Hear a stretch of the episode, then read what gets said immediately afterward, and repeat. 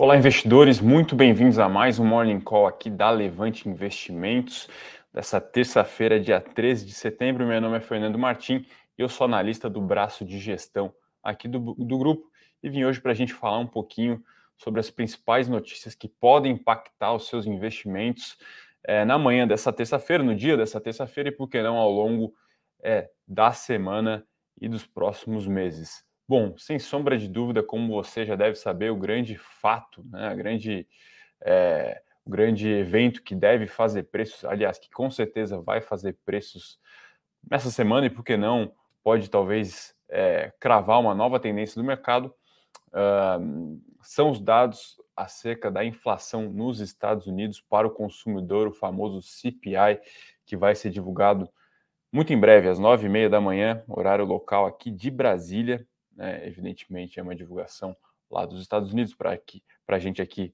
acaba saindo nesse horário. Sai o famoso CPA, o relatório de inflação ao consumidor, e é, o mercado muito na espera de em que patamar está é, a inflação americana, se ela já atingiu o pico ou não.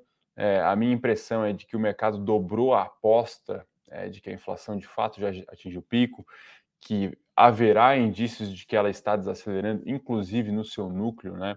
Lembrando, pessoal, a inflação ela é um bicho complexo, é, existem analistas e economistas debruçados em analisar é, apenas exclusivamente a inflação, a sua natureza, as suas causas, a sua composição, enfim.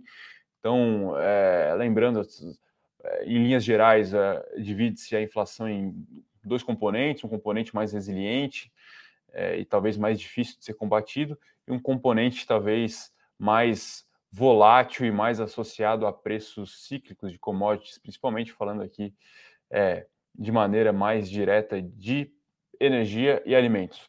É, então, é, esse é, de fato já está sendo, de certa forma, mais ou menos endereçado, ou pelo menos fortes indícios de que está desacelerando. Agora, a grande preocupação é de fato com o núcleo, né, cujos principais componentes são aluguéis, salários, enfim, é, alguns pontos ali que de fato a política monetária vem para tentar dar aquela segurada.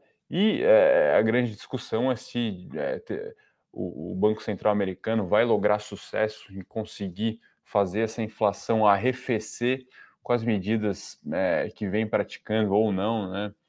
Né, recentemente.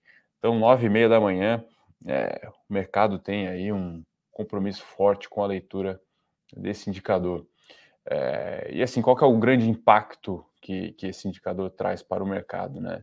Na verdade, está mais associado a, ao remédio, que a dose do remédio que vai ser necessária para combater essa inflação ou não, né? que é o famoso juros. E como os juros desempenham um papel muito importante, não apenas na economia, como também na precificação dos ativos, o mercado vai olhar muito, né?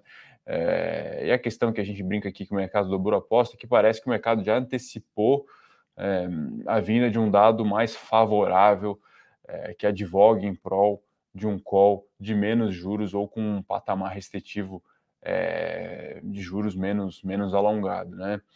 É, e como que a gente observa isso? Simplesmente através da, da, da alta né, de alguns ativos, aqui a gente pode exemplificar principalmente com Bitcoin, mas a própria alta das techs, das ações gerais, indicam que o mercado está é, mais, mais leniente, mais, mais pró-risco, menos avesso ao risco, é, tentando antecipar essa talvez cravada de tendência, né? E talvez, né, enfim, vindo realmente uma inflação é, principalmente no núcleo, muito abaixo do esperado, aí talvez a gente entre numa nova fase de capitulação. A despeito disso, é, os desafios inerentes é, a esse novo normal, que a gente pode chamar ou não, enfim, eles continuam. Uma Europa ainda um momento delicado, é, os Estados Unidos ainda talvez tendo que lidar com algum resíduo inflacionário ou talvez com um patamar de inflação acima da meta de médio prazo aqui no Brasil todas as nossas idiosincrasias, né, a nossa corrida eleitoral, os nossos problemas de ordem fiscal, enfim. É, a Ásia também parece estar passando por uma mudança, mudança de paradigma nos motores da sua economia. Então, os desafios estão aí, estão postos à mesa, né? É, mas esse indicador ele é com certeza muito importante para ditar o ritmo dos negócios, tudo mais constante hoje, ao longo dessa semana e, por que não, nos próximos meses. Então, convido você fortemente, depois que se encerrar o call aqui às 9 horas, é, ficar bastante atento aí, tá? Esse indicador das 9 e meia, que com certeza ele vai ser é, o, o, principal evento dessa, dessa terça-feira. Bom, temos algumas notícias também no âmago corporativo, né? O noticiário A Bem da Verdade está esvaziado, mas tivemos alguns anúncios interessantes, né? Lembrando, né, pessoal, essa semana aí recheada até de ofertas. Tivemos anúncios de duas delas, dois follow-ons, que são ofertas subsequentes. Fala aqui da Vamos, empresa de locação de caminhões, oferta grande, e também é, a oferta do, do Iguatemi, né, da Iguatemi, que, enfim, já até tem o User of Proceeds, né, o uso dos recursos vai ser ali direcionado para a compra da parcela remanescente no shopping JK Iguatemi, aqui na Juscelino Kubitschek. Enfim, o mercado ontem até bateu um pouco na ação, a ação, se eu não me engano, acabou fechando em queda. É, ontem a ação acabou fechando aí uma queda de 1,8%, né, uma performance bem abaixo do Ibovespa, que fechou em alta. Ontem o Ibovespa fechou numa alta é, um pouco acima dos, dos 1%, um desempenho em linha com os nossos primos é, do mapa superior é, aqui na América, né, os Estados Unidos, Dow Jones, a Nasdaq, S&P 500, enfim, todos subiram mais ou menos nessa casa, é, mas o Iguatemi acabou tendo um desempenho abaixo. É, enfim, a gente acho que, é, que a oferta faz sentido, né? enfim, é um, é um shopping muito imponente, talvez um dos mais imponentes da América Latina. É, o preço pago, a gente até estava discutindo é, com, com os demais times de analistas. Se, fizer uma métrica de preço sobre metro quadrado, é, evidentemente é muito caro, mas se fizer uma métrica ali por receita, né, quanto que você paga, é, o valor pago pela receita, que é o tal do cap rate, né, um indicador muito importante para propriedades. É um patamar ali, ok, razoável, entre 7,5% e 8%, 7,5% e 8%. 8%. É um spread é, bastante razoável para a taxa da B, por exemplo, que hoje está na casa dos 5,5%, 6, então é um, é um spread razoável. A gente acha que é, faz sentido, é algo que, que vem para gerar valor ao acionista, tá? O mercado não entendeu dessa forma. Vamos ver como a ação vai reagir nas próximas sessões. Pode ser também uma pressão para entrar na oferta é, mais barata, enfim, mas vamos é, aguardar as cenas dos próximos capítulos, tá? A bem da verdade, a gente não teve aquela chuva de ofertas que tivemos nos últimos anos, né? A maior delas, talvez esse ano, tenha sido a oferta da Eletrobras, que totalizou, vou pegar aqui o número exato, uma oferta bem grande da, da, da, da Eletrobras.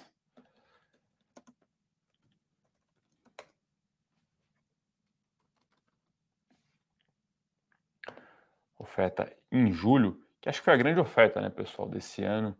É uma capitalização que foi aí que é tida como um dos sucessos da, da gestão atual do governo, né? A gestão que se diz é, que tem uma cabeça mais pró-mercado. É, essa talvez tenha sido uma das um dos grandes logros da gestão Paulo Guedes, né? Enfim, embora muita gente ache né, que, que muitos projetos, é, aquilo que foi prometido não foi entregue, mas feito ou não, a oferta da Eletrobras saiu eu não consegui achar aqui o número exato, mas acredito que tenha sido na ordem dos 20 bi.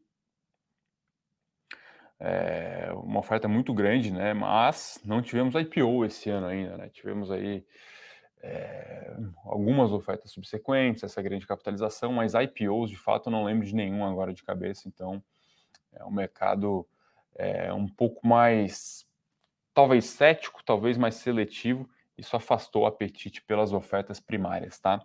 Vamos ver, ano que vem, a depender de como estiver o clima de negócios, o clima do mercado, podemos ter sim algumas ofertas para serem analisadas. Fala-se na Calunga, por exemplo, né? Notícia recente aí de que ela tem planos de retomar é, a sua oferta, enfim, tem mais alguns outros cases que também podem vir é, a listar as suas ações e você pode vir a se tornar sócio ou não de uma nova companhia, né? Lembrando que aqui na Levante a gente costuma ser bem criterioso nesse tipo de, de, de oferta, né? Enfim, a gente acha que tem muito gato sendo vendido por lebre. né, ofertas realmente que vêm a preços proibitivos. E a grande pergunta que fica é quase um exercício imaginativo. Se as ações já listadas tivessem a oportunidade de ter uma vitrine como essa, do mercado parar, analisar um prospecto bonitinho, com os slides muito bem desenhados, será que elas precisariam de tanto prêmio assim frente às já listadas? É uma pergunta que fica. É bem na verdade que a gente viu algumas é, ofertas quase que criminosas nos últimos 24, 36 meses, e infelizmente quem acabou pagando essa conta foram os investidores mais é, mais sensíveis dentro desse cenário do mercado, tá? É, mas vamos ver, né? Vamos ver como vai estar o clima do mercado no próximo ano. Acho que vai depender muito dessa composição internacional ainda complexa. É, torcer para que ela seja endereçada. Hoje tem um novo capítulo é, nessa história. É, aqui a gente vai ter também algumas questões para serem endereçadas, questões de ordem fiscal, a nova regra fiscal que muito provavelmente vai ter que ser estipulada, né, dada a quase já anunciada morte do teto. É, isso demora um tempo para ser aprovado, a ser discutido, enfim. Então, é, vamos ver, vamos ver como vai estar o clima dos negócios. A bem da verdade é que se a gente fizer minimamente o nosso dever de casa, podemos ter um desempenho mais ou menos razoável nos próximos 12 e 18 meses. O pessoal que manda um bom dia, queria deixar um abraço para o pessoal, para o Hamilton, para a Mandinha, para a Maria Mata, grande Ricardo, melhor, melhor ciclista da Faria Lima, Klaus, o Antônio, Verônica, enfim, pessoal sempre presente aí, dando aquela força nessa manhã. É, ia dizer gelada, mas já não está mais tão gelada aqui no Itaim, aqui em São Paulo. Já fazem aí, quem sabe, 17, 18 graus, hoje a máxima é de 27. O clima vai ficando um pouco mais razoável se comparado às últimas semanas, tá? É, pergunta muito boa aqui do Antônio Santos. Pergunta aqui se as eleições presenciais no Brasil já foram precificadas pelo mercado ou os ativos ainda podem sofrer mais quedas nos próximos dias? Pergunta excelente, tá, Antônio? É, eu acho que assim, diferentemente de 2014, 2018, quando se tinha um cenário do ponto de vista dos mercados, tá, estritamente, do Ibovespa, né, vamos ser bem reducionistas aqui, um candidato favorito e outro não, de maneira bem, bem polarizada mesmo, 2014, só, só relembrando, era Dilma contra Aécio, 2018, era hum, Bolsonaro contra Haddad, o mercado acabou elegendo seu favorito, não preciso nem dizer qual. Nesse ano a coisa está um pouco diferente, é, o mercado já conhece os dois candidatos, conhece, é, ou pelo menos acha que conhece, né, o, o, os dois principais incumbentes, né, Lula, Bolsonaro, enfim, é, e co acaba colocando os dois mais ou menos, é, não diria no mesmo saco, mas entende que ambos representam riscos. Riscos talvez um pouco diferentes, o Bolsonaro talvez um risco mais institucional, de imagem, e o Lula talvez um risco mais associado a uma certa ruptura da política econômica desenvolvida em maior ou menor grau nos últimos é, cinco anos, pós-impeachment. Né?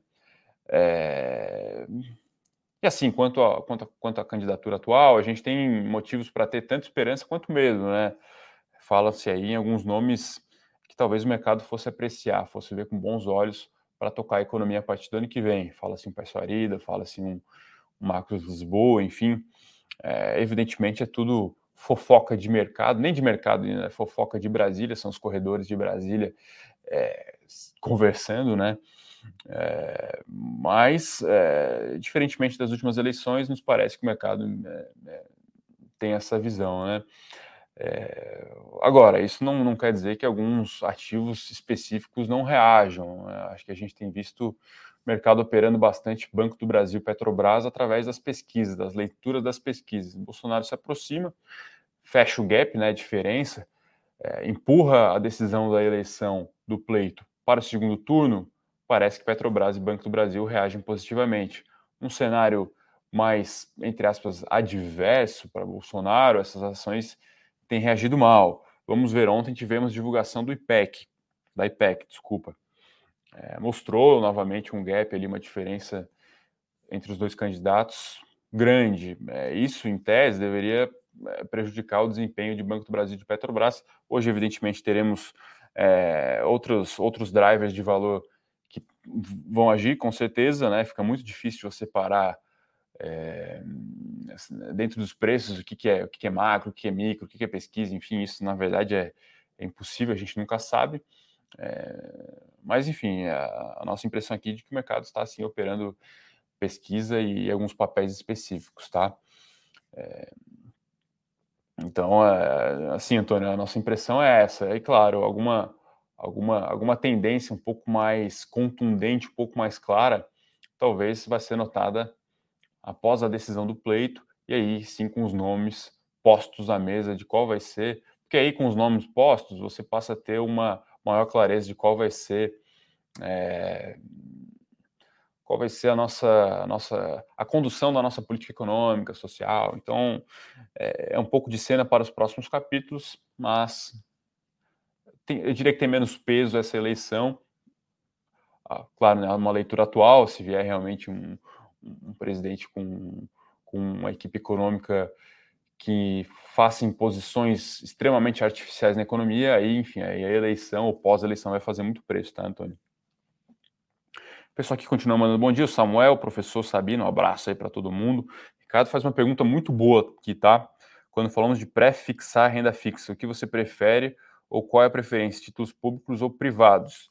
Olha, é, acho que depende muito do momento, tá? A gente vive, viveu aí anos afinco de desempenho muito positivo dos prés, porque você pré-fixava de repente a 12 lá em, na verdade até final de 15, 16, você pré-fixava ali a 18, após um ano, o seu pré-fixado teria rendido muito mais que 18 por conta da marcação a mercado.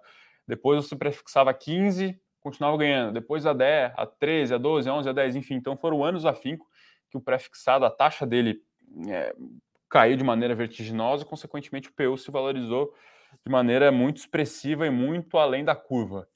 É, enfim, os últimos 18, 24 meses foi um cenário realmente diferente. O mercado não esperava uma alta tão tão forte, tão acima do tal do neutro aqui na nossa economia e prejudicou muito é, as aplicações pré-fixadas que foram firmadas 12, 24 meses atrás, ou até mesmo é, nove meses atrás, tá? Dito isso, a gente gosta de pré, mas uma exposição sempre marginal, tá? Na nossa carteira de renda fixa temos apenas 10% em pré, é, por acreditar que cada vez, é, passada essa, essa, esse, pandemia e a necessidade de a gente colocar o nosso juro em um patamar extremamente é, estimulativo, nosso pós aqui vai continuar tendo uma boa relação risco-retorno. Tá? O que eu quero dizer com isso? Ele vai muito provavelmente continuar tendo uma diferença para a inflação projetada é, positiva e muito, atrai, muito atrativa. Então, o pós ele ainda nos parece ser o melhor caminho e, e oferecer uma boa segurança para o investidor. Tá? O juro real brasileiro hoje, o ex-ante, né? é, ele está muito atrativo, né? Você consegue hoje alocar no a Selic é 13,75, talvez vá para 14 na semana que vem, com a inflação projetada nos próximos meses, que pode ficar abaixo dos 7%, talvez fique em 8%. Então você vê que nessa diferença aí você tem um ganho real muito bom. É, e dados, dados os desafios que ainda temos, questões de ordem fiscal e tal, eu diria que é bom tomar um pouco de cuidado em prefixar hoje. Parece que o pós ainda é uma boa pedida, tá? Na parte de inflação, eu acho que a taxa continua atrativa. Eu prefiro hoje estar na inflação do que no pré. É, taxas aí 5,7%, 6%, enfim. Então a gente acha que é, tem algum momento, tem alguma, alguma boa. É, algumas boas aplicações para se fazer hoje. Aí você pode, claro, né? Tá um pouco entre aspas, pré-fixado nesse juro real. Eh, e a questão do, do crédito privado vai depender muito de qual, vai, qual é a oferta, o prazo, a duration, mas normalmente aqui uma dica para se, se, se analisar é realmente verificar ali o spread né, do título privado para o público. E, a bem da verdade, nós temos visto, visto spreads interessantes, bem razoáveis nas emissões recentes e temos aplicado sim algumas ofertas públicas que vieram ao mercado nos últimos meses, tá, Ricardo? E até em alguns cases a gente debate bastante isso. Parece, mais, parece fazer mais sentido você ficar na dívida do que no equity, né? Umas empresas é, que têm aí uma.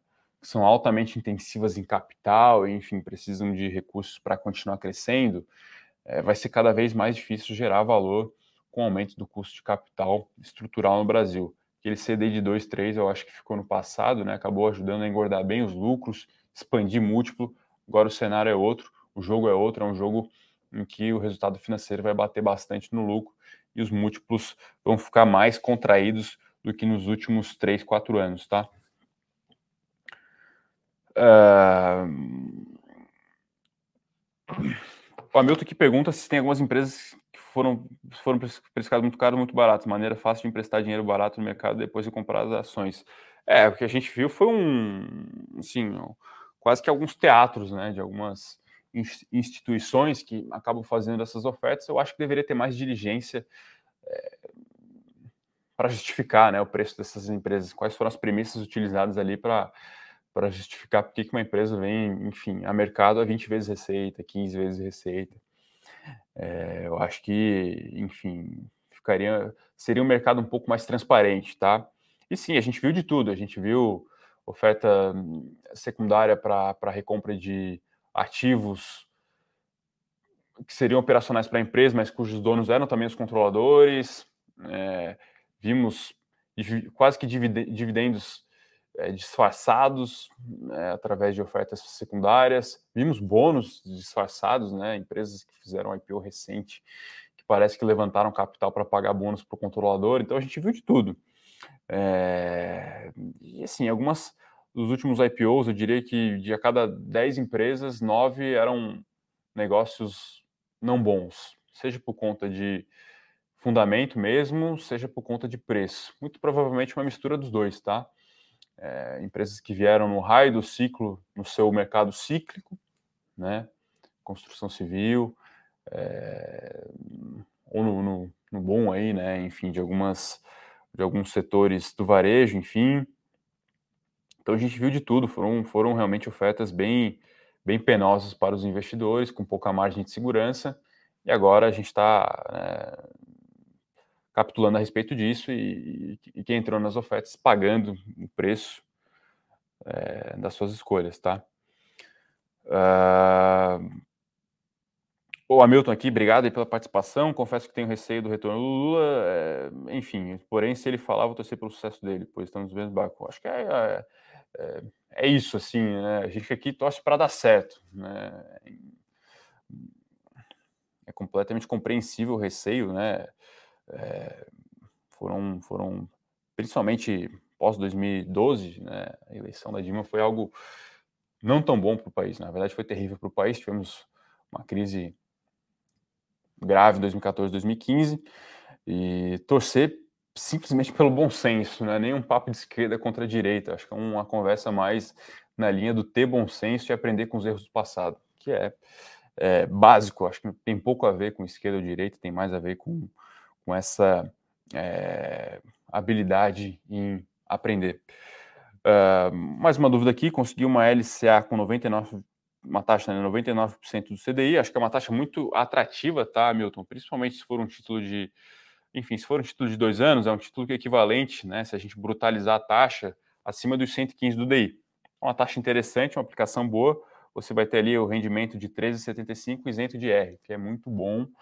Então, eu acho que é uma taxa muito atrativa. Claro que aqui a gente sempre sugere que você fique de olho no emissor para não escolher um emissor é, cujo risco de crédito é muito elevado, tá? E claro, se quiser se expor um pouco mais de risco num emissor é, não tão com rate não tão bom, com menos com menos garantias, por assim dizer, a nossa sugestão é sempre verificar se é uma instituição participante do Fundo Garantidor de Crédito e você se expor no máximo até o limite. Então, será uma aplicação aí de dois anos e ela vai render, vamos supor, 25%, poxa, não faz sentido você colocar mais de 220 mil, tá? Então, nossa sugestão é sempre essa, bastante parcimônia, é, como passarinho, né? Vale mais um na mão do que dois voando. Eu acho que é isso, pessoal. 25 minutos de call. É, acredito que tenha respondido as principais perguntas. É, o Hamilton reforça aqui o, o, as características do título. Emissora é um triplo A, carência de 90 dias, vencimento de dois anos. Ou seja, é um título realmente que parece bastante atrativo, tá, Milton? Uma dica para você brutalizar a taxa e comparar com um título caso ele fosse tributável, é pegar esse 99% e dividir por 0,85. Você vai, assim, conseguir comparar com um CDB, por exemplo, de mesmo emissor. Caso essa taxa esteja é, acima do CDB equivalente, faz mais sentido estar tá na, tá na LCA. Em suma, é isso, é dessa forma que você brutaliza e faz a comparação, tá? Mas olhando assim, né, e pela nossa experiência que temos aqui com a, com a nossa é, mesa de renda fixa, eu diria que é sim uma taxa bastante atrativa, tá? É, em suma, é isso, e até gostaria de, enfim, caso você tenha interesse, conhecer os nossos serviços de gestão. Temos uma carteira de renda fixa, fazemos o serviço de carteira administrada com esse intuito, e aí a gente faz, enfim, toda uma estratégia, como falei aqui, dei uma palhinha, né? Hoje temos preferência pelo pós, é, com uma, uma exposição talvez menor ali inflação e residual em pré, tá? É mais ou menos 75, 15, 10, essa é nossa composição atual. Temos aí recentemente alongado um pouco os nossos vencimentos, entramos recentemente na oferta das, dos recebíveis do, do, do, do agronegócios CRAS da Irani, que veio uma taxa CDI mais um e-mail, ou vai vir, né? Está tá na fase de book building ainda. CDI mais um e-mail isento, que equivale mais ou menos a um CDI mais 3, 3,5, então é uma taxa bem interessante. Entramos nos CRI, nos CRIs da MRV, nas debêntures da Movida, então a gente tem feito um trabalho interessante e levado essa exposição, eu diria que inteligente, diligente, analítica, estratégica para a carteira do investidor pessoa física. Caso você tenha interesse, entre em contato com o nosso time aí para conhecer um pouco mais. Para finalizar, queria deixar o convite para você também conferir os nossos links, pessoal aqui do nosso marketing sempre é, escreve relatórios para você se inteirar dos principais assuntos. Hoje eu gostaria de destacar aqui é, o relatório de fundos imobiliários, onde, onde investir com recuo da inflação e o fim da alta de juros. Muita gente com dúvida disso, né? principalmente com os fundos de papel e tal, que sofreram, não sofreram, enfim. É, um, um, outro relatório aqui sobre é, a fusão que está chegando, entenda como a atualização The Merge afeta a rede Ethereum. Confesso que sei muito pouco sobre isso aqui, vou até ler, vou até conferir o relatório do nosso time de cripto para entender um pouco mais sobre esse mundo. É, um outro relatório aqui sobre Vale CSN, aprenda a analisar empresas do setor de mineração e siderurgia. Um relatório muito interessante também sobre empresas muito é, importantes para a nossa bolsa, dois negócios importantes. E, é, por fim, um relatório aqui é, sobre os principais indicadores da análise técnica. E deixar um abraço especial para o grande professor Henrique Cosolino, que com certeza preparou um material interessante para você aprender a fazer um pouco das suas análises também. Lembrando, né, pessoal, muita parcimônia fazer análise técnica, mas de repente um treininho, você abrir as plataformas porque não as gratuitas, o BR Invest, enfim, lá traçar uma média móvel, alguns indicadores para ir sentindo. E aí depois com calma, com parcimônia, talvez você possa vir a fazer algumas operações. Então, fica a dica para você também conferir esse relatório do Grande Rico. Em suma é isso, pessoal. Vamos batendo aqui meia hora de Morning Call. Deixar um abraço aí para a galera. O Leonardo Alves da Silva, grande Léo, São Paulino Léo, deve estar tá aflito com o jogo dessa semana, né? Enfim, um abraço aí para o Léo, um abraço para todo mundo que acompanhou. Desejar a todos uma excelente terça-feira. Lembrando, 9h30 tem um indicador da semana. Um abraço a todos, desejar excelentes negócios e até mais.